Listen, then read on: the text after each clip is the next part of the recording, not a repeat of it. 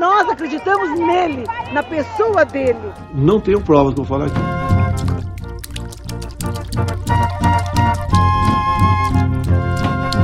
Tá no ar, tá no ar o Bendita Sois Voz, o podcast de política do Voz. O Voz é um portal de jornalismo independente, colaborativo e experimental. Acesse voz.social, Voz com S. No Twitter e Instagram é Voz Underline Social. Não tenho prova, deixa bem claro. E já que você está conosco, apoie o jornalismo independente. O Voz tem planos de assinaturas que cabem em todos os bolsos. A gente sabe que a grana tá curta mas a gente também sabe de quem é a culpa. E a gente também acredita que o jornalismo de qualidade é fundamental para sair dessa. Então, acesse voz.social e apoie o jornalismo independente. Eles me acusam de fake news, mas eu tenho a documentação comigo aí. Qual a conclusão disso aí? Não tenho provas que eu falo aqui. Nesta semana, não vale a pena ver de novo.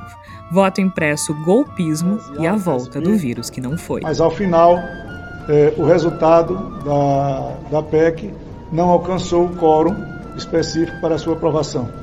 Ela vai ao arquivo e, com respeito à Câmara dos Deputados, esse assunto está, nesse ano, com, essa, com esse viés de condicionalidade encerrado. Nos últimos tempos é como se o Brasil fosse uma versão continental do canal Viva.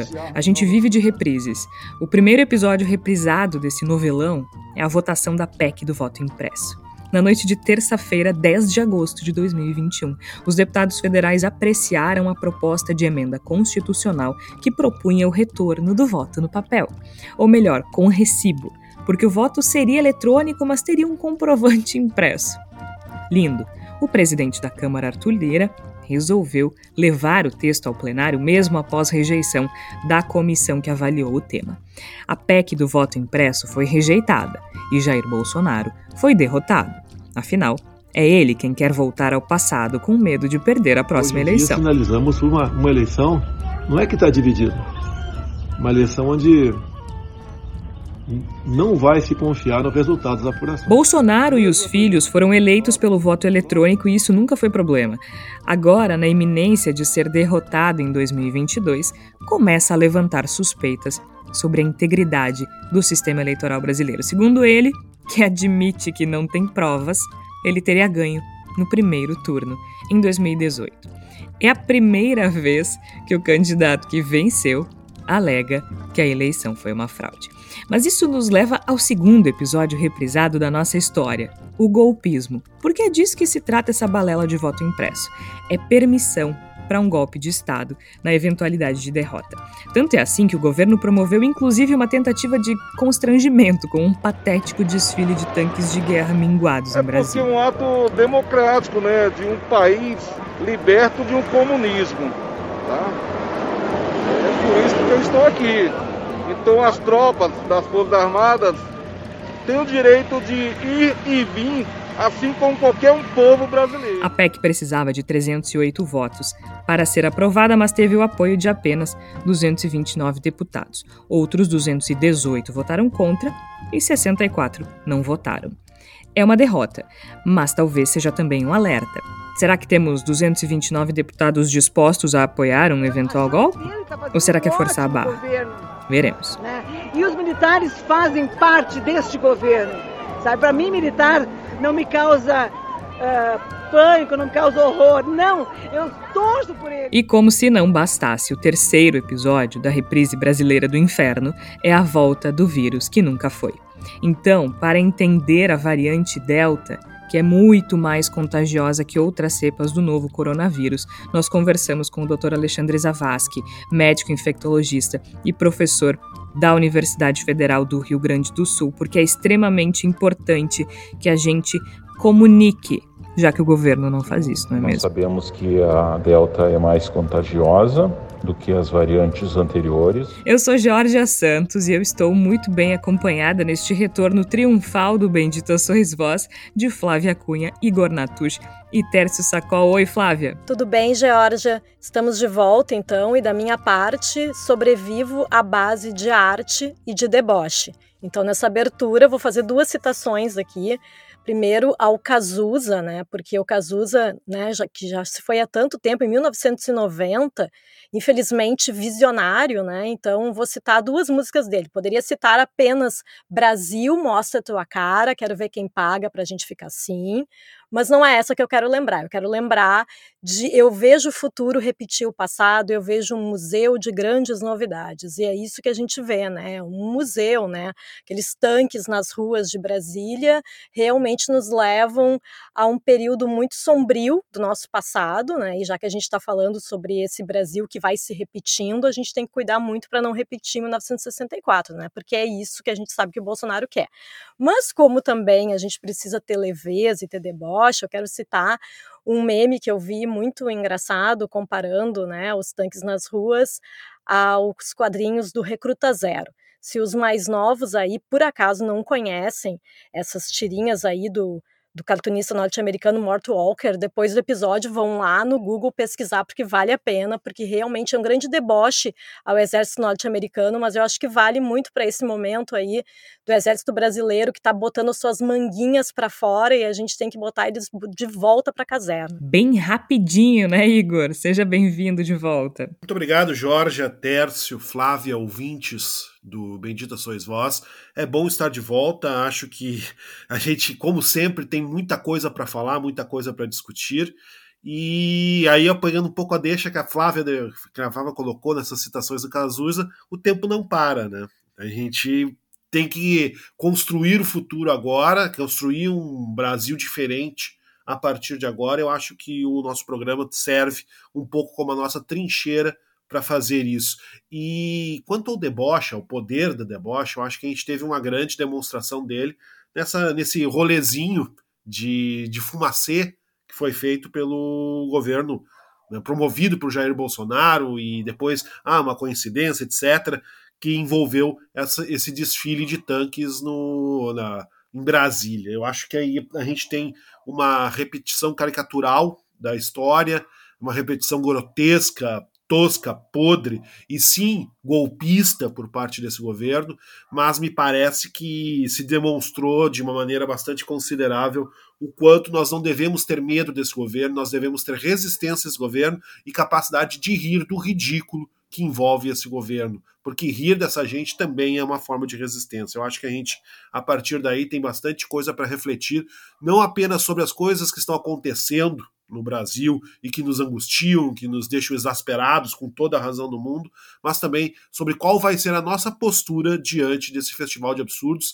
se vamos nos permitir paralisar pelo desgosto e pelo desalento, ou se vamos reagir com resistência, se vamos reagir com construção de um outro Brasil e se vamos reagir também com deboche, com zombaria, com escárnio e com esculacho desse bando de ridículos que nos governa. Porque é isso, né, Tércio? É grave, é grave, mas também é ridículo. E eu acho que a gente tem que tentar encarar isso com leveza, porque senão a gente vai enlouquecer, porque de fato é grave. E a gente está enfrentando uma, se não uma tentativa de golpe, um ensaio, né, Tércio? Tudo bem contigo? Tudo bom, Georgia, nossos ouvintes, o Igor e a Flávia. Saudades nesse meio tempo aí, né? Que foi, na realidade, um recesso para que nós pudéssemos planejar o nosso crowdfunding, para que nós pudéssemos dar vazão ao nosso áudio documentário sobre saúde mental, que também está divulgado aí no site do Voz e nas nossas é, redes sociais, e também para que nós pudéssemos organizar algumas coisas, sempre pensar em novidades aí para o nosso, nosso público. Pois, Georgia, é, teve uma moça que foi muito espirituosa, muito criativa, muito original, mas não, não acertou a mão. Assim, ela tentou imitar aquela menina uh, que fez ginástica nos tanques enquanto Myanmar sofria um golpe é, militar que destituía o governo em tese legítimo, né? Eu digo que ela não foi muito bem sucedida porque a dancinha dela até tá boa se vocês procurarem nas redes sociais, mas não tinha tanque atrás suficiente para fazer o cenário. Então, Myanmar ficou muito melhor uh, o vídeo porque os tanques realmente passavam, tinha uma esplanada. Ontem cenário tinha... mais legal, exatamente, ficou muito mais legal o cenário em Myanmar, né? É, ontem tinha fumaça, né? Uns calhambeques. Eu fico pensando. Cara, o aquecimento global que... amou aquele desfile, né?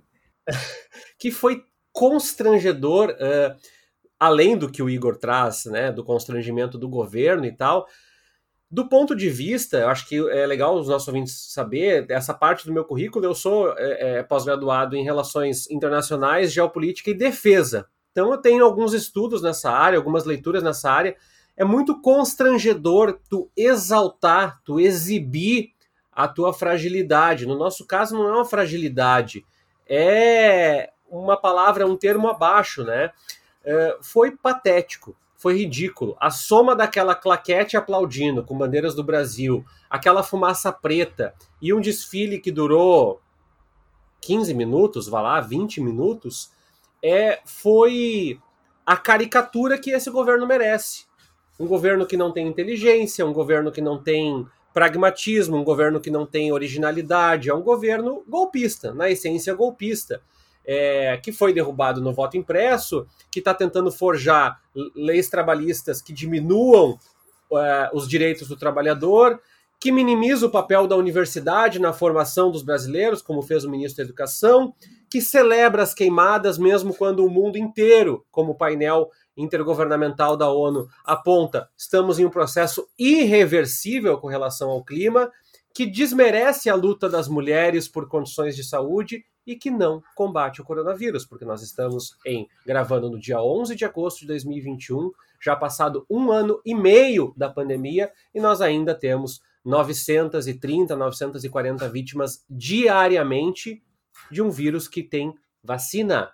Tem vacina. Não tem uma vacina, não tem duas vacinas, tem muitas vacinas. Só que nós optamos por colocar reverendos, pastores, tios, vó do Badanha para negociar vacinas que não existiam em detrimento da Pfizer, em detrimento da AstraZeneca, em detrimento da vacina do Butantan, e estamos pagando esse preço. Muitos dos nossos ouvintes sequer tomaram a segunda dose, alguns ainda não tomaram nem a primeira é, por conta de uma série de aspectos. Então, o desenho é, é um, um, como dizia um amigo meu, é um mapa para o inferno com caneta falhando. Né? Esse é o retrato que o governo Bolsonaro é, faz em tudo que ele faz. Mas ontem, pelo menos, eu concordo com o Igor, é uma pitada de ironia, porque se a ideia era demonstrar força, desculpa, né? Reúne o último protesto de Porto Alegre, já intimida é, fortemente a, a, aquela pretensa manifestação, pretensa mobilização, tomada por fumaça e uns 30, vou ser generoso lá, é, apoiadores do Bolsonaro com uma bandeira do, do, do Brasil monárquico. Sabe que me lembra. Uma rápida anedota, não é mesmo? Me lembra de uma vez eu estava num bar aqui, na, aqui em Porto Alegre, o Parangolé, na calçada, assim. E passou um cara com aqueles carrões, assim, né? Custam uma fortuna. Eu não entendo nada de carro, mas era obviamente um carro caro, conversível. E ele passou uh, acompanhado, enfim, e ele ficava acelerando, enfim, para mostrar a potência do motor e queria mostrar, exibir o carro dele. E as pessoas na, na, calçada, nas ruas, em todos os bares, começaram a gritar: pinto pequeno, pinto pequeno. Mas não foi uma coisa combinada, assim, foi um troço que as pessoas explodiram na gargalhada e começaram a gritar pinto pequeno.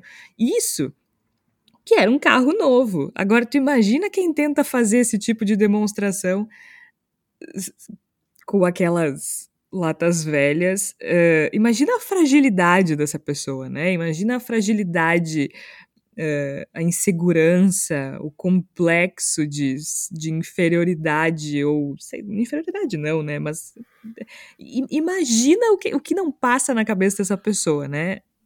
Eu, imediatamente, assim, quando eu vi aqueles tanques em Brasília, eu lembrei da cena no Parangolé, da galera toda rindo daquele cara achando que tava abafando, acelerando e buzinando. Podemos usar o termo técnico aqui, né? A gente teve uma, um desfile que emanou uma energia de pau pequeno absolutamente é. extraordinária, né? Foi uma coisa impressionante. Teve um amigo meu que fez uma brincadeira que eu achei muito interessante, que parecia um leilão da SUSEP, aqueles aqueles carros que estão há 20 anos parados nas garagens, né, depois de apreensões, que passaram 15 anos tomando chuva nas delegacias, e aí leva lá para é. a sede da SUSEP para fazer um, um, leilão daquelas lata velha que só servem para para sucata mesmo, para reaproveitamento do, dos metais envolvidos, ficou, ficou, foi parecido, porque foi uma, um desfile muito de uma decadência muito grande. Né? sim, né, uma, né, Igor? Uma, uma, sensação de decadência. Um né? espírito né? muito pobre, né? Uma, uma coisa muito, muito pequena, pobre, muito mesquinha, muito assim.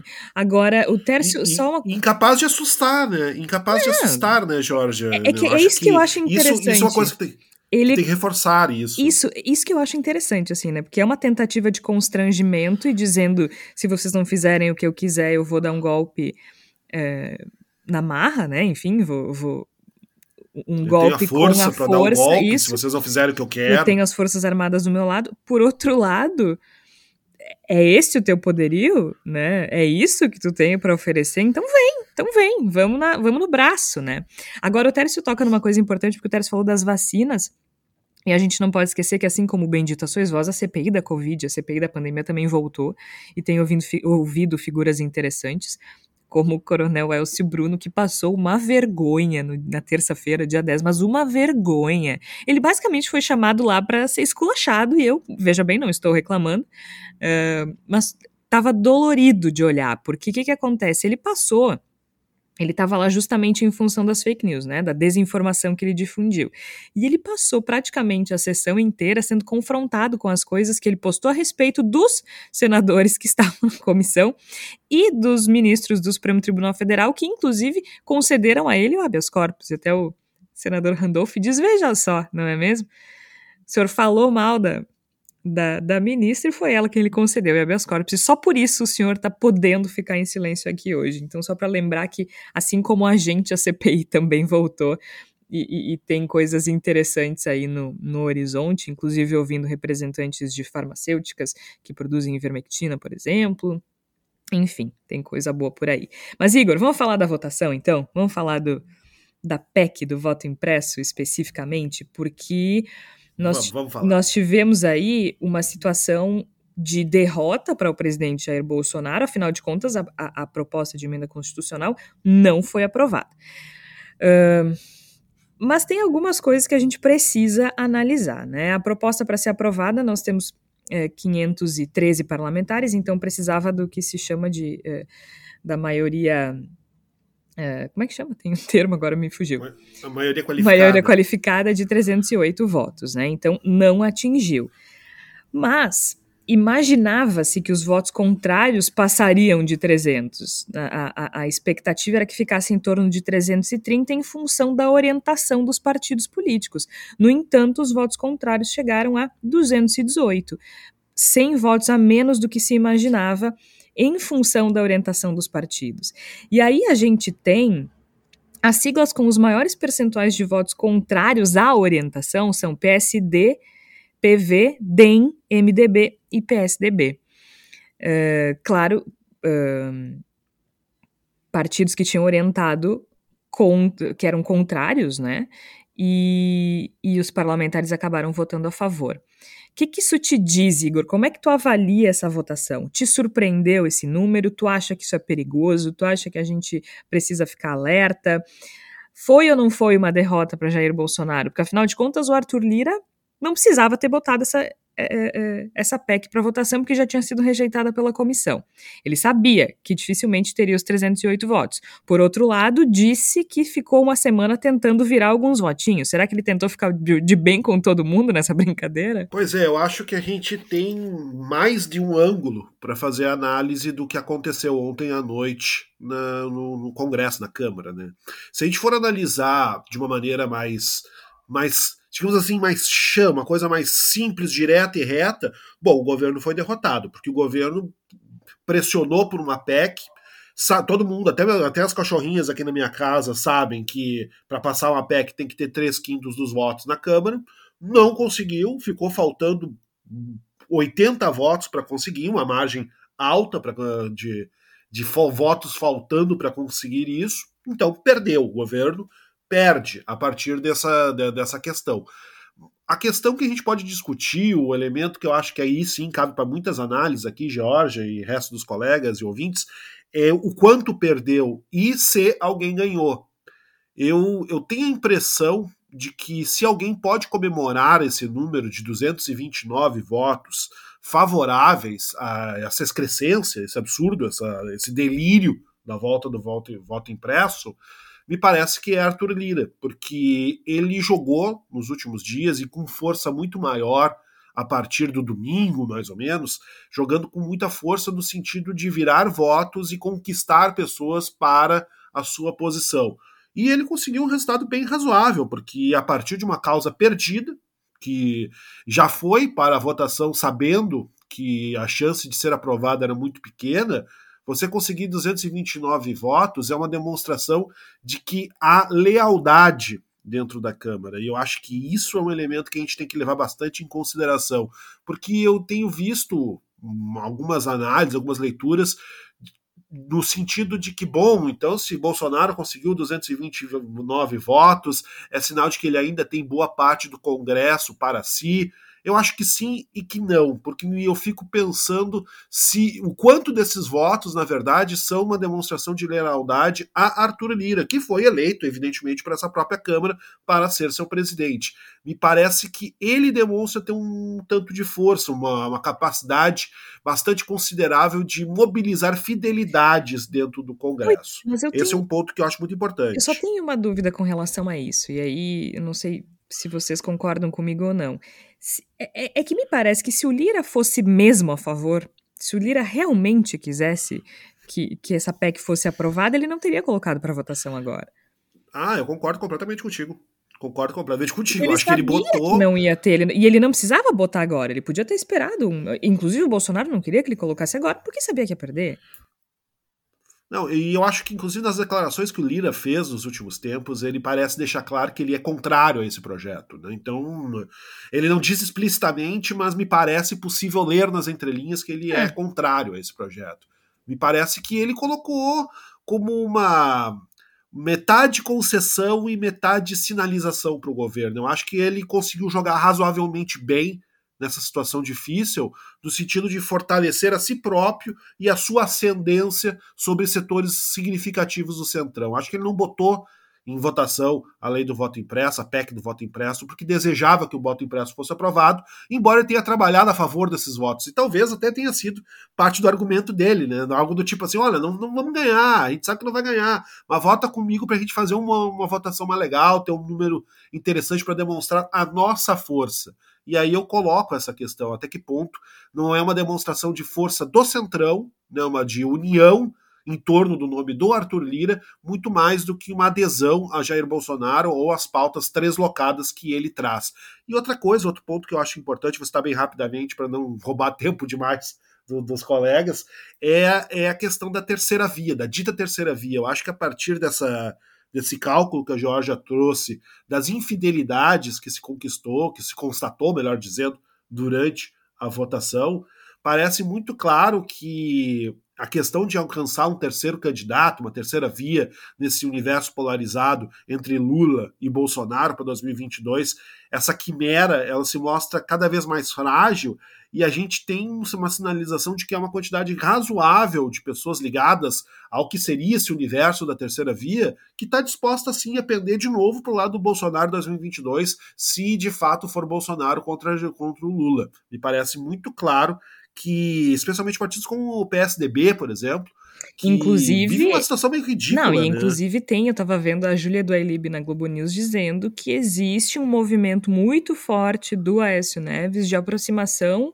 com Bolsonaro, justamente porque a reeleição dele está a perigo, por motivos óbvios, ele precisa Sim. de foro privilegiado por motivos também óbvios, e vamos combinar que a esquerda ele não tem guarida, né? Então ele está fazendo esse movimento de aproximação, apesar de na votação uh, da última terça-feira ter se ausentado, né? Isso teoricamente favorece quem era favorece a rejeição da proposta, mas disse Exato. que ele trabalhou nos bastidores também para que essa proposta passasse. Inclusive a Flávia até trouxe para a gente na, no WhatsApp, né, Flávia, que Flávia relembrou que em 2016 o Aécio já flertava com essa, com essa brincadeira do voto impresso, né? Exatamente, precisamente. Então, acho que uma sinalização que a gente já teve já no momento da, da eleição do Arthur Lira, né, que foi uma, uma demonstração de que a tentativa de ter, terceira via, que na época era acampada pelo, pelo Maia, não funcionou. Naquele momento ficou claro que não funcionava, porque acabou se pendendo para o candidato mais favorável ao bolsonarismo. A gente tem novamente consolidada nessa votação da PEC do voto impresso. Fica claro que a terceira via ela não se decide o suficiente em desembarcar do governo Bolsonaro para se constituir como Mas é terceira é que, via. Eu acho que tem uma coisa que as pessoas esquecem: o Bolsonaro é a terceira via. tipo, é, é, verdade. Agora, ok, hoje tá polarizado entre Lula e Bolsonaro, mas ele foi eleito como a terceira via. O Bolsonaro é a terceira via, gente. E assim, se a gente parar para analisar nessa questão da infidelidade, só tinha três partidos que tinham orientado a favor da PEC: Podemos, PSL e Republicanos. Republicanos, que é o partido do Flávio Bolsonaro. Uh, aí outros, como PP, PROS, PSC, PTB, Novo, Patriota e quem não tinha partido, liberado. Todo o resto era não. Então, assim, me parece também que existe um acordo de tipo, tá, vou votar sim pelas razões que sejam, pode ser por causa do Lira, pode ter tido tomar lá da cá, pode ter sido com base no seu curral eleitoral, né, na sua bolha, enfim. Vou votar agora porque eu sei que não vai passar. Também tem isso, né? Mas ainda assim me surpreendeu porque eu acho que essa é uma votação que vai ficar para a história daqui 10, 20 anos a gente vai olhar para trás e vai ver quem é que era a favor desse retrocesso, sabe? E por isso que eu fiquei um pouco chocada. Me chamem de ingênua, mas eu fiquei um pouco chocada com, o número. Eu achei que seria uma derrota com uma margem bem mais ampla. Pois é, eu também achei. Mas eu acho também que isso faz parte de um caldeirão é, que, como o Igor falou, ele é complexo, né? Eu entendo que é uma demonstração de força, mas, porém, todavia, entretanto, não é uma demonstração de força do bolsonarismo, do Bolsonaro.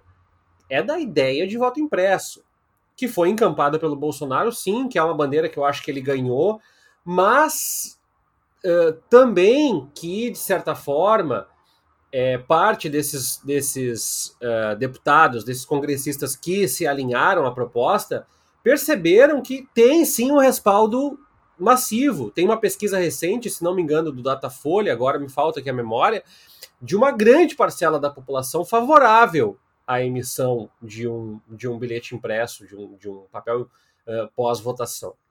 Então eu também tenho um pouco de dúvida sobre o quanto esse alinhamento é contextual e não estrutural. Eu concordo com vocês que é, essa terceira via pode flertar com Bolsonaro, assim como parte do, do, do empresariado conversou com Lula, mas ao mesmo tempo também acho que à medida que algumas alguns desdobramentos avançarem, nós teremos um cenário um pouco mais claro. Vou dar um exemplo para vocês. A inflação do Brasil é galopante. Os dados estão absurdamente altos, é, principalmente para a população de mais baixa renda. E aí o Bolsonaro vai deliberar agora o tal Auxílio Brasil, que é nada mais, nada menos do que o Bolsa Família inflado. E eu queria fazer o parênteses no podcast hoje para falar sobre isso, porque tem muita gente dizendo assim: ah, agora sim, aquele sentimento derrotista, né? Com esse Bolsa Família turbinado, o Bolsonaro vai ganhar a eleição. Calma. Primeiro, porque o auxílio emergencial mostrou que, à medida que o dinheiro que as pessoas esperavam não veio, a rejeição também cresceu. Segundo, o orçamento, para que aconteça esse Auxílio Brasil turbinado e o Bolsonaro tenha chances em 2022, ele sairá de um calote, que juridicamente não é nada mais, nada menos do que uma coisa muito perigosa, que se chama pedalada fiscal. Tão perigosa que derrubou uma presidente da República. Claro que não derrubou a presidente, foi só um subterfúgio jurídico para derrubar a presidente. Então o que eu quero dizer aqui é que, ainda que Bolsonaro mostre algum tipo de musculatura, aquele menino que vai para academia no primeiro dia, depois se olha no espelho e diz assim: tô fortão, tenho tanques de guerra, tenho mais votos uh, defendendo voto impresso, tem mais gente me procurando. É... Tem o outro lado que eu acho bem importante colocar, bem importante mesmo, que é tem processos do Bolsonaro, ou seja, tem uma musculatura por parte do TSE e do STF. Bolsonaro está entrando nos processos agora também sobre é, fake news, sobre difusão de desinformação. O TSE está é, mais engajado na luta contra o Jair Bolsonaro. aparentemente as manifestações de rejeição do judiciário deixaram de ser notas de repúdio e passaram a ser efetivamente deliberações no campo jurídico, tanto é que a ação do Bolsonaro está acontecendo agora. E além de tudo isso, além de todos os aspectos que nós estamos citando aqui, a economia está se recuperando, mais ou menos. A economia está se recuperando na base de atividades que não geram emprego. Então, mesmo com esse Auxílio Brasil, não dá para dizer que Bolsonaro estará fortalecido. Talvez ele recupere lá os 30% dele, mas 30%, eu volto a dizer, não ganham um pleito, não ganham uma eleição. Ah, ele vai ser golpista e ele vai tentar dar um golpe. De novo, com aquele calhambeque soltando fumaça preta, é esse o golpe que ele vai dar? Porque se for esse o golpe que ele vai dar, então eu acho que ele vai ter muitas dificuldades. Porque aqui em Porto Alegre, se ele subir a Lucas de Oliveira, por exemplo, aquele calhambeque lá não vai conseguir. Para quem não conhece, Lucas de Oliveira é uma, é uma rua que, assim, ó, é difícil de subir. É, não né? vai dar, não vai dar. Não vai dar. Então, assim, já digo, quem, quem tiver oposição ao governo Bolsonaro, fica na parte bem alta da Lucas, que tá salvo, porque não vai dar para subir lá. Então, assim, é, é, é esses ingredientes tornam uh, essa receita, essa salada um, pouco, um pouquinho mais complexa do que está visível. Acredito que ele mostrou uma força, mas não sei se ela é toda dele. E os processos do STF, do TSE, o sangramento da economia e o Auxílio Brasil, que vai sacrificar muita gente que está precisando receber o precatório há 10, 15 anos, vai pesar. As coisas não são simples para o Bolsonaro. Eu apostaria hoje num 2022 mais fragilizado do que propriamente nessa musculatura toda que muita gente tem apontado. É, eu também, inclusive, eu acho que, eu concordo, eu acho que essa força não é toda dele, né? Esses votos não são dele. Mas tem um detalhe, assim, eu acho que quem votou a favor fez uma análise muito equivocada no seguinte sentido. É, claro, como eu disse, né, os motivos são, são vários e eu tenho certeza que há muitos parlamentares estratégicos que sabem o que estão fazendo. Mas o que, que eu estou querendo dizer? Como o Tércio disse, Bolsonaro está desidratando. Até ontem a Flávia nos mandou a figurinha do Bob Esponja desidratado, que é, é, é o retrato perfeito, assim. A, essa força, esses 229 votos, não são dele, não são todos dele. Mas é uma bandeira dele. Se tu votou sim, tu tá grudado nele. E aí que eu acho que teve o maior erro estratégico de quem aceitou, seja lá o que for, para votar favoravelmente a essa proposta porque é a bandeira dele. Quando ele percebe que talvez não se eleja em 2022, ele começa a questionar o sistema, numa clara tentativa de mudar as regras do jogo, né? Que é uma ameaça democrática, diga-se de passagem. Quando tu vota favoravelmente, a gente olha para essa lista e vê quem votou sim. É, é, aí não tem análise de cientista político no dia a dia das pessoas, gente. Quem votou sim tá do lado do Bolsonaro, na cabeça de quem tá olhando. A maioria, a gente está aqui para fazer análise e a gente ajuda, auxilia algumas pessoas a entenderem a complexidade desses movimentos e dessas escolhas. Mas a maioria das pessoas não tem acesso a essas análises ou não se interessa, enfim, por N motivos, ou, ou não quer também, né? Uh, consumir esse tipo de análise.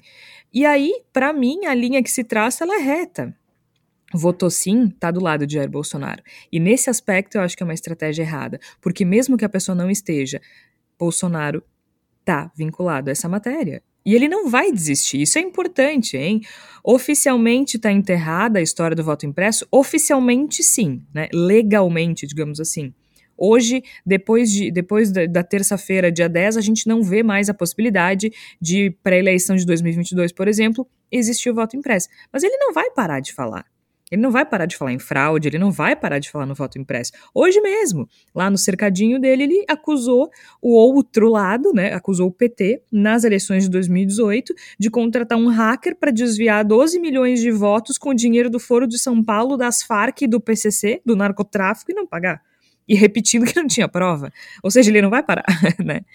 É, então, nesse sentido, eu acho que não, não são votos dele, mas a análise superficial é que estão do lado dele. E aí eu acho que é um erro muito grande. Mas não sei como as coisas vão continuar acontecendo. Agora, Como eu disse, se, primeiro, se o primeiro episódio dessa reprise do inferno é a votação, o segundo é esse golpismo, né, Flávia, que está no DNA do Bolsonaro, está no DNA da política dele. E está no DNA dos militares que estão ao lado de Bolsonaro. Né? A gente está falando de pessoas que defendem a ditadura militar, a gente está falando de pessoas que defendem a tortura, de pessoas que defendem uh, um Estado não democrático né? É muito simples, está no DNA. É, esse segundo episódio do inferno é o golpismo. Pois é, Georgia, eu acho que, que é, é, bem complicada, né? Essa ligação cada vez mais explícita de uma parcela considerável do exército, né? Eu acho que é importante a gente saber. A gente sabe que as Forças Armadas não são um bloco homogêneo em termos ideológicos, né? A gente não pode ter essa impressão, a gente até pode de fora pensar isso, mas a gente sabe que ali por dentro existem divergências, né? Mas existe uma parcela muito grande de generais a favor uh, do Bolsonaro, né? E acho que é importante a gente lembrar, né, de que ele já toda a carreira política do Bolsonaro sempre foi com essa bandeira, né, a favor dos militares, uma espécie de líder sindical Uh, militar, né, a favor sempre de, da manutenção dos privilégios, e eu acho que é isso que é muito vergonhoso, né, porque existe essa questão, assim, de tentar se colocar um, um brilho, né? Ah, não, porque os militares são honestos, são trabalhadores, não são uh, corruptos, né? E a gente sabe que ali os interesses são econômicos, né? Eles estão grudadinhos ali, tanto que em todas as reformas que se pensou em se tirar privilégios previdenciários, nunca se falou em tirar privilégios dos militares, né? Então se trata só disso, né? De se manter o privilégio financeiro, de se manter outros privilégios que, que a gente sabe sabe que a carreira militar ainda tem em relação a, aos civis, né, da iniciativa privada, principalmente, né, mas também aos funcionários públicos civis, né. Então eu acho que tem isso, assim, que eu acho que é, um, é muito vergonhoso, né, para os militares estarem ligados a um presidente tão patético quanto Jair Bolsonaro, né. Uh, eu, eu li essa semana uma matéria muito interessante da BBC Brasil fazendo algumas comparações entre o Jair Bolsonaro e Hugo Chávez, né? Claro que não no, no espectro ideológico, mas essa questão do militarismo e também nessa questão dessa teoria da conspiração constante, né? Porque o Hugo Chávez também ele era contra a imprensa, ele era contra o judiciário, ele era contra o Congresso, que estava todo mundo sempre contra ele, né? E eu acho que é nesse gerador de lero-lero do Bolsonaro, né? Que daí tem o voto impresso, tem o kit cloroquina, não sei o quê. Ele está ele tá sempre querendo dizer que tem alguém contra ele, que é por isso que a situação do Brasil está assim. A culpa da inflação não é dele, é dos outros. A culpa de tal coisa não é dele. É, é sempre, ele sempre vai tirando o corpo fora, né? E com essa, essa suposta blindagem, né, militarista que a gente sabe, né, como vocês estavam falando antes ali, né, aqueles tanques ali não amedrontam ninguém, né, mas sim, existe uma parcela da população ainda pequena que acredita nesse universo, assim, nesse país das maravilhas que era o Brasil entre 1964 e 1985, né? E eu acho que é muito importante, é nosso papel aqui, é papel de todas as pessoas que são a favor da democracia, lembrar essas pessoas de todas as maneiras possíveis de que o Brasil não era uma maravilha naquela época né? Que existia sim pobreza, que existia fome, que existia inflação, só que não era dito, né? Porque era um regime ditatorial, né? Então eu acho que é importante a gente pensar que Bolsonaro agora não teria condições de um golpe militar, espero que não, imagino que não, uh, mas de qualquer forma essa ameaça eu acho completamente ridícula em pleno século XXI, né? E eu acho super importante, pegando carona do que tu disseste, Flávio, a gente deixar claro que, embora seja ridículo, e sem dúvida é muito ridículo, e a gente vai frisar aqui tudo que há de, de patético e de, de, de digno de risadas mesmo envolvido nessa questão toda da, do desfile dos tanques sucateados de guerra, que é também um absurdo, é também um ataque contra a democracia, é também parte de um golpe que, em certos aspectos, já está em andamento. Né? Uma tentativa de, de criar um clima de terror, um clima de horror, um clima de que devemos ter medo do que Bolsonaro vai fazer se ele for contrariado. Isso é um golpe. E a gente precisa deixar muito claro isso, porque a, o que deveria efetivamente estar acontecendo hoje era uma mobilização dos poderes para depor Jair Bolsonaro, porque Jair Bolsonaro já disse muito claramente que ele não se preocupa com a democracia, que ele não tem nenhum compromisso com a democracia, que ele deseja permanecer no poder a qualquer custo. E esse desfile ridículo, sim, patético, sim, dos tanques que a gente viu na manhã de terça-feira, ele é também uma demonstração de que Bolsonaro quer amedrontar a democracia para ter dela os benefícios que julga convenientes. A gente não pode aceitar isso. Então, a, que a nossa risada, nossa justa e importante risada, que nosso justo e significativo e politicamente poderoso deboche, porque se nós conseguimos fazer com que os militares mandassem recadinho pelos megafones de sempre na imprensa, dizendo que estavam envergonhados, que tinha sido uma coincidência, que tinha sido uma coisa absurda, que não havia sido uma, uma intenção deles causar determinado tipo de mensagem. Se estão falando tudo isso é porque se sentiram constrangidos e a ridicularização e a piada nas redes sociais teve efeito. Mas se tudo isso acontece, se tudo isso se manifesta, é porque houve uma tentativa sim de intimidação e que não pode passar batida, não pode ser ignorada. Eu acredito que nós precisamos usar essa, esse fracasso que foi essa mobilização de ontem como uma, um disparador de nossas forças no sentido de intimidar ainda mais, de ir mais para dentro de Jair Bolsonaro, porque não é culpa minha que ele resolveu pedir truco com cartas péssimas na mão, mas pediu, está pedindo, e nós temos que tomar uma atitude quanto a isso. Eu acho que é importante também que a gente diga aqui na, na, nessa edição do Bendito Sois Vós que por mais engraçado que seja, e é, que por mais ridículo que seja, e é, que por mais digno de, de deboche que é, e sem dúvida o é, também é um ataque contra a democracia e é mais uma das inúmeras provas de que Jair Bolsonaro não pode permanecer um dia sequer a mais no lugar onde está. E tem uma coisa importantíssima que eu acho que a gente precisa falar, especialmente se a gente está falando em reprise, né, e militares, que é o seguinte: pela enésima vez, os militares se aliam a Jair Bolsonaro numa tentativa de constrangimento, de ameaça, de sinalização golpista e no dia seguinte surgem as notinhas e as fontes anônimas dizendo que o exército, na verdade, estava constrangido, Exato. que a marinha foi obrigada, que não... Ah, por favor, chega, né? Assim. Ninguém aqui é idiota, ah, né, Jorge? Amor de Ninguém Deus. aqui é idiota. Pelo amor de Deus, vamos, vamos. Vocês querem tentar um golpe, mas pelo menos tentem um golpe respeitando a minha inteligência. É assim, vamos tentar, se não der certo, não foi ideia nossa, né? É tipo a minha mãe é, quando faz de a, minha mãe quando faz almoço diz assim: se tá bom, foi eu que fiz, se não tá bom, eu digo que foi outra pessoa. Pô, sabe? Não dá, né? Não é a carbonara, não é uma carbonara. É a nossa democracia, sabe? Vamos se respeitar. E é sempre assim, é sempre, sempre. Assim, ó, nunca falha. Existe um, um, balãozinho de ensaio do governo, pode contar que no dia seguinte vai ter militares dizendo, não, porque na verdade as Forças Armadas, não sei o quê. Eu estava lendo há pouco que a Marinha disse que não queria. Aí o Braga Neto, né, da, da, defesa, disse que, que sim, que eles tinham que ir, mas que o Braga Neto também estava sendo mandado pelo Bolsonaro. Ah, vai catar coquinho também, né? Imagina. É, essa é uma, é uma tentativa de construir uma, uma, uma, uma figura, aí sim, narrativa absolutamente eh, não sólida, né, inconsistente, que é do, do militar que ao mesmo tempo é golpista e democrata. Não existe. Ou, ou, ou esse pessoal tá querendo fazer uma sinalização golpista e nós não somos malucos, ou são um bando de coitado que aceitam tudo que o Bolsonaro manda. E isso também não é bom para eles. Gente... Então, pelo amor de Deus, vamos respeitar a inteligência dos e outros. A gente também né? precisa voltar para a história, porque sim, existe um compromisso das Forças Armadas de defender a democracia brasileira hoje? Existe.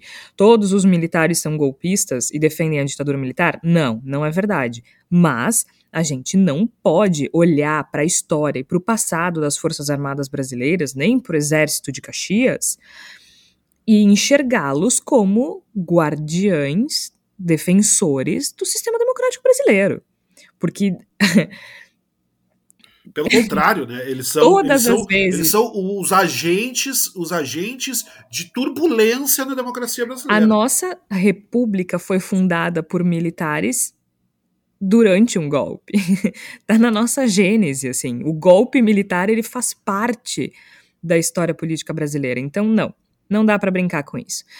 Agora, falando da volta dos que não foram, a gente resolveu, mesmo sendo um episódio sobre o voto impresso, sobre essa tentativa golpista, a gente também achou importante é, falar sobre a variante Delta, né? Porque nessa ideia que foi da Flávia Cunha de a gente, né, falar, que a gente está sempre se repetindo, porque a gente acaba se juntando, né, Flávia, para pensar uh, a pauta do programa e a gente cai sempre na mesma história, né? Sempre a mesma coisa, é pandemia, é golpismo, é Bolsonaro fazendo merda, né? É sempre isso, assim. É esse vale a pena ver de novo eterno que não vale a pena ver de novo, né? E uma dessas questões é justamente o novo coronavírus. Agora a gente já tem uma, a vacina avançando consideravelmente no Brasil, mas estamos ameaçados com essa nova cepa que é a variante Delta que, que acontece? Há muitas dúvidas. Eu não sei vocês, mas eu tenho muitas, muitas, muitas dúvidas sobre a ação da variante Delta. Eu sei que ela é mais contagiosa, mas eu não sei muito mais do que isso. Precisamos nos preocupar? O fim da pandemia está ameaçado? O que, que a gente pode esperar pela frente? Afinal de contas, ainda há poucos estudos com relação a isso. Então, a gente resolveu conversar com alguém que entenda, né? A gente não, não vai ficar aqui chutando e tentando eh, falar algo que não nos cabe. Por isso a gente conversou com o Dr. Alexandre Zavascki, ele que é médico infectologista do Hospital de Clínicas de Porto Alegre, também do Hospital Moinhos de Vento, professor da Universidade Federal do Rio Grande do Sul. Dr. Zavascki já havia conversado conosco em outra ocasião e agora gentilmente atende o nosso pedido de explicar um pouquinho essa confusão, porque afinal de contas, o governo não comunica. O governo não faz a parte dele, não explica, não instrui as pessoas, só desinforma. Então, a gente está aqui fazendo a nossa parte, porque é para isso também que o jornalismo serve. Doutor Zavascki, muito obrigada por ter aceitado conversar conosco. Professor, antes de mais nada, qual é o risco da variante Delta? Nós sabemos que ela é mais contagiosa, acho que estima-se aí que seja 1.200 vezes mais contagiosa do que a cepa original, mas até que ponto ela é mais perigosa? Quão perigosa ela é, por exemplo, aos não vacinados, especialmente crianças e adolescentes, porque afinal de contas as aulas presenciais foram retomadas e muita gente já vive normalmente mesmo sem vacina, né? Olá, Jorge.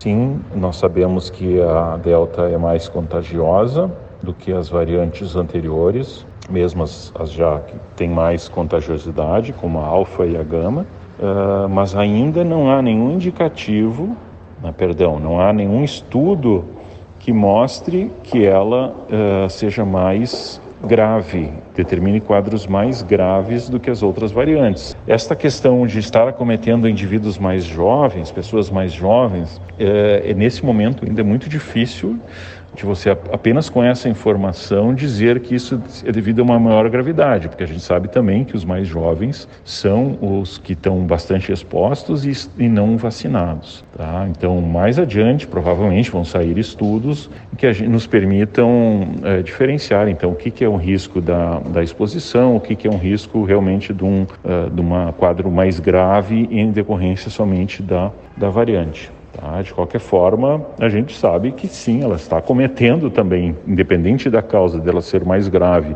ou por toda a questão epidemiológica e vacinal na população, o fato é que ela está cometendo pessoas mais jovens. E isso, uh, do ponto de vista prático, é o suficiente para que a gente tenha, mantenha as proteções nessas pessoas. Neste momento, como tem né, bastante exposição, as pessoas estão estão é, menos precavidas, né, por estarem também parte por estarem vacinadas ou essa muita um pouco de comunicação de que as coisas já estão normais.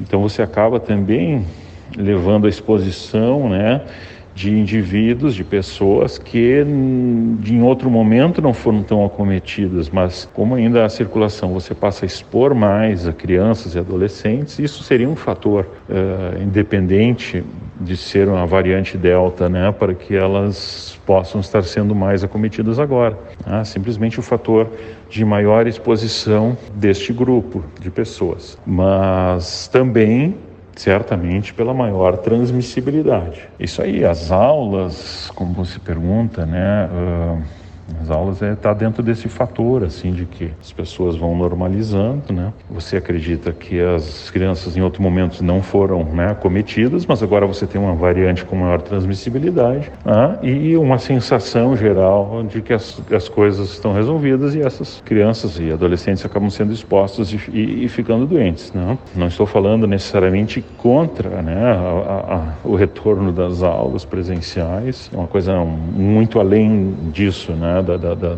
o problema, né, mas assim, existe sim essa questão da exposição no momento que as coisas ainda não retornaram à normalidade.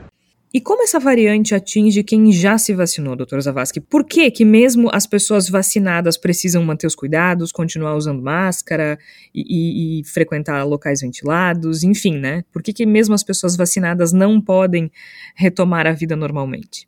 Quando a gente fala em eficácia da vacina, é importante que a gente pode dizer assim que tem várias eficácias, né? Ou, ou melhor, a gente pode ter uma eficácia para vários desfechos, várias situações, né? Uh, onde num extremo, que seria o ideal, né, a eficácia das vacinas para prevenir a infecção, ou seja, o vírus, você é exposto a algum vírus e esse vírus não consegue nem entrar na sua célula. Né? Isso é uma coisa, isso é uma eficácia. E existe eficácia, por exemplo, para a proteção de doença grave. A eficácia da proteção de doença grave, do agravamento da infecção, mesmo ela ocorrendo, é a que fica mais preservada, vamos dizer assim, a menos afetada pela questão das variantes.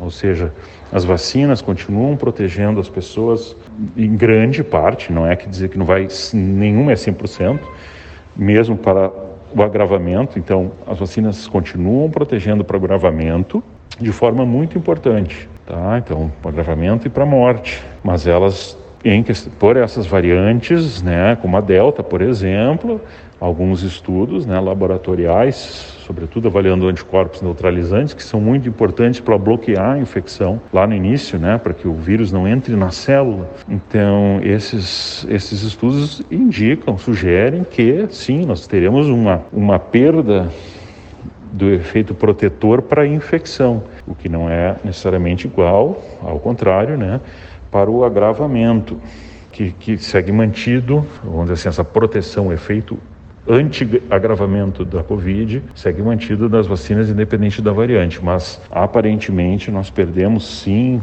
um pouco de ação para bloquear a infecção. Então as pessoas podem se infectar. Outro ponto importante é a que nível de exposição você está Uh, submetido, né? Se você sai, passa a não usar máscara, vai em ambientes fechados, pouco ventilados uh, e passa a viver assim, você está se expondo né, com maior chance é uma carga maior de vírus, ou seja, mesmo tendo os anticorpos, em algum momento aquela exposição é tão grande que vai superar essa sua defesa, né? E aí a pessoa se infecta. Então, a questão da exposição é isso. E por que, que a gente fala em, em usar ainda as proteções? É porque você hoje ainda tem muitas situações em que você vai estar exposto. Quando o vírus né, parar, se tiver pouco vírus na comunidade, você vai ter, vai ser, vão ser raríssimos os eventos de que você está tá exposto. Aí você junta isso com uma proteção, não, você está tá, tá seguro para realmente não ter nenhuma uma proteção imunológica, né? você está seguro para sair sem, a, sem os, os seus equipamentos aí, a máscara e tal. Mas no momento ainda tem muito vírus, então mesmo que você adquira imunidade para adquirir anticorpos e defesa de imunidade celular para proteção de infecção grave, você ainda vai estar exposto e precisa se cuidar. E professor, como é que a gente fica com relação ao fim da pandemia? Eh, quando todos estiverem vacinados, a gente vai poder baixar a guarda e retomar a vida normalmente? Ou a Delta e potenciais outras novas variantes ameaçam o que a gente chama de fim da pandemia? Para a questão de fim da, da pandemia, é importante a gente saber, em relação a essas novas variantes, como se dará a eficácia das vacinas para o bloqueio da transmissão. Então entra de novo uma outra, um outro desfecho, né? De novo, falei da proteção para infecção e a proteção para agravamento. Né? A proteção para agravamento ela não envolve a proteção para infecção. Mas será que essas pessoas então que se infectam não agravam? Elas também conseguem transmitir e transmitem da mesma forma? É, possivelmente não, não, mas a gente não sabe ainda o quanto isso acontece. Né? Provavelmente algumas vão ainda transmitir. Né? Então, qual é a eficácia, sobretudo para a variante Delta, que vai parece inevitavelmente suplantar aí todas as outras variantes, né, por ela estar muito melhor capacitada né, nessa transmissão. Então, nós precisamos saber isso para ter uma ideia, primeiro, daquele percentual de, de pessoas que precisam ser vacinadas, né, para uh, se chegar a algo próximo de uma imunidade coletiva. Mas, enfim, isso é um assunto complexo, porque sempre também vamos ter a possibilidade né, né de, de, de uma nova variante que mesmo que ela não faça quadros mais graves, né, ela consiga uh, se transmitir, né, a despeito da vacina, isso vai ser uma possibilidade. A gente tem que trabalhar com essa possibilidade. Uh, mas o certo é que nós vacinando a grande parte da população, nós vamos conseguir diminuir este impacto, pelo menos este impacto na vida das pessoas, no sentido de perdas, né, de risco de perda de vida precocemente uh, por uma doença prevenível. Essa eu acho que é a mensagem principal. Quanto ao fim da pandemia, eu acho muito complexo fazer qualquer previsão, porque o número de fatores que envolve aí para que isso ocorra, né, até o próprio controle a nível global, né, não adianta um país inteiro uh, conseguir controlar, ele vai estar sempre sob ameaça se em algum outro país do mundo você tiver uma pandemia, uma epidemia daí uh, descontrolada, né, porque nesse país justamente também pode surgir a, as variantes. Então, a gente, em algum momento, acho que nós talvez nós como humanidade vamos dar conta que o controle ele também é muito mais vai muito além do local, né? Ele precisa ser um controle global. E para encerrar, professor, uh, essas dúvidas sobre a delta e como proceder há muitas dúvidas, as pessoas ainda não sabem exatamente quais são os cuidados adequados, né? A gente vê, seguimos todos os protocolos e aí só tem um tubinho de álcool gel no canto, não tem janela, não tem ventilação, não tem nada. Então, essas dúvidas sobre a Delta e sobre como proceder, enquanto todos não, não estejam vacinados, ela é mais uma consequência da falta de comunicação e negligência e desinformação do governo? Eu acho que a gente não teve em nenhum momento da, da pandemia né, uma comunicação efetiva né, sobre as formas de transmissão e formas de proteção, eh, independente da variante Delta. Ah, isso foi uma carência no Brasil assim eh, muito forte. Né? Até hoje nós temos uh, esta carência, ela se mantém a despeito de novos avanços aí, grandes avanços na descoberta da questão de, de, como se transmite, como o que, que são realmente medidas efetivas para se proteger. Uh, mas aparentemente, infelizmente, teremos que continuar dessa forma porque a gente não vê nenhuma movimentação uh, nesse sentido. Por fim, eu diria que as formas de prevenção continuam as mesmas, com cuidados ainda maiores porque aquilo que talvez eu acho que me lembro que eu falei na primeira pergunta, a gente tenha para um mesmo nível de exposição, agora a gente tem mais chance, né, com uma variante mais transmissível, de adquirir a infecção se a gente não está bem, bem resguardado aí com uma boa máscara, né, se não está num ambiente ventilado, ou está muito próximo de alguém aí conversando, né, sem máscara. Então, o segredo é continuar as proteções, se vacinar, até que na vida da gente, na comunidade, né, a gente tenha menos vírus circulando e você possa realmente sair sem nenhum risco. Muito obrigada, então, ao professor Alexandre Zavascki, ele que é médico infectologista do Hospital de Clínicas de Porto Alegre, do Hospital Moinhos de Vento e também professor da Universidade Federal do Rio Grande do Sul. Bom, pessoal, já deu pra gente tirar algumas das dúvidas, né? Porque eu não sei vocês, mas eu realmente estava muito confusa e o caminho é longo, né? Nessa, nesse nosso não vale a pena ver de novo, infelizmente, temos a pandemia do novo coronavírus aí que mesmo com as vacinas ainda nos incomoda. Então, cuidem-se, gente. Tomem os cuidados, tomem a vacina, mas não facilitem. Quer encontrar uh, aquele amigo, aquela amiga que já está vacinada? Vai, faz um encontro ao ar livre, mantenha a distância, né? Continua evitando beijo, abraço, não se encontre em local fechado. Desculpa, não se encontre em local fechado. Não confiem naquele álcool gel lá, aquele álcool em gel, né? No cantinho, só todo cracado, todo cagado, que às vezes coloca, chega a ser nojento de chegar perto. Não é por aí, tá? Então, assim, prefiram ainda o uso de máscara, locais abertos, bem ventilados, tá certo? E chegou agora o nosso momento da palavra da salvação, que hoje vai ser um pouco diferente, porque vai ser todo caseiro, né? Todo caseiro. Se é para recomendar coisa boa, a gente vai recomendar coisa nossa. Antes de a gente falar sobre o que a gente programou, eu quero sugerir para vocês o um novo episódio do Todo Dia 8, em que a gente fala da Berta Lutz. Lembrando que o Todo Dia 8 é um, é um podcast produzido pela Raquel Grabowska, pela Flávia Cunha e por mim, em que a gente conta a história de mulheres fenomenais, mulheres brasileiras incríveis que foram determinantes nas suas áreas. E nesta semana a gente traz a Berta Lutz, neste mês, né? A gente traz a Berta Lutz, que foi muitas, né? Uma mulher que era muitas. A Berta Lutz foi ativista, foi cientista, foi feminista, foi política, deputada federal. E graças a ela, sim, graças a uma brasileira, graças a Berta Lutz, a palavra mulher está no texto da Carta da ONU, sim, do documento de fundação da Organização das Nações Unidas. Graças a ela, e a Minerva Bernardino, uma dominicana. Graças à América Latina, nós temos garantidos os direitos das mulheres na Carta da ONU. Então, o episódio está super bonito. A gente teve acesso a gravações caseiras que a Berta Lutz fez é, na década de 60, nas décadas de 60 e 70, que estão lá escondidinhas no Arquivo Nacional.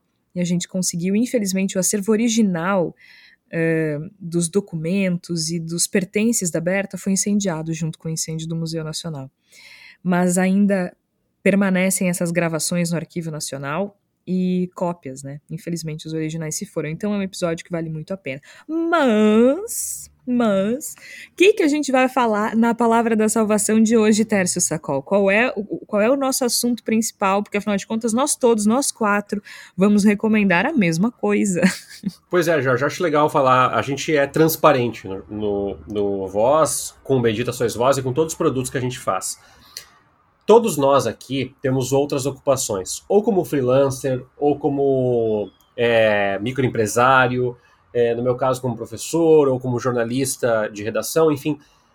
É, e a verdade é que hoje o Voz faz muito mais do que é possível nas nossas é, oito mãos, mas ao mesmo tempo faz muito menos do que nós gostaríamos de ter feito até agora.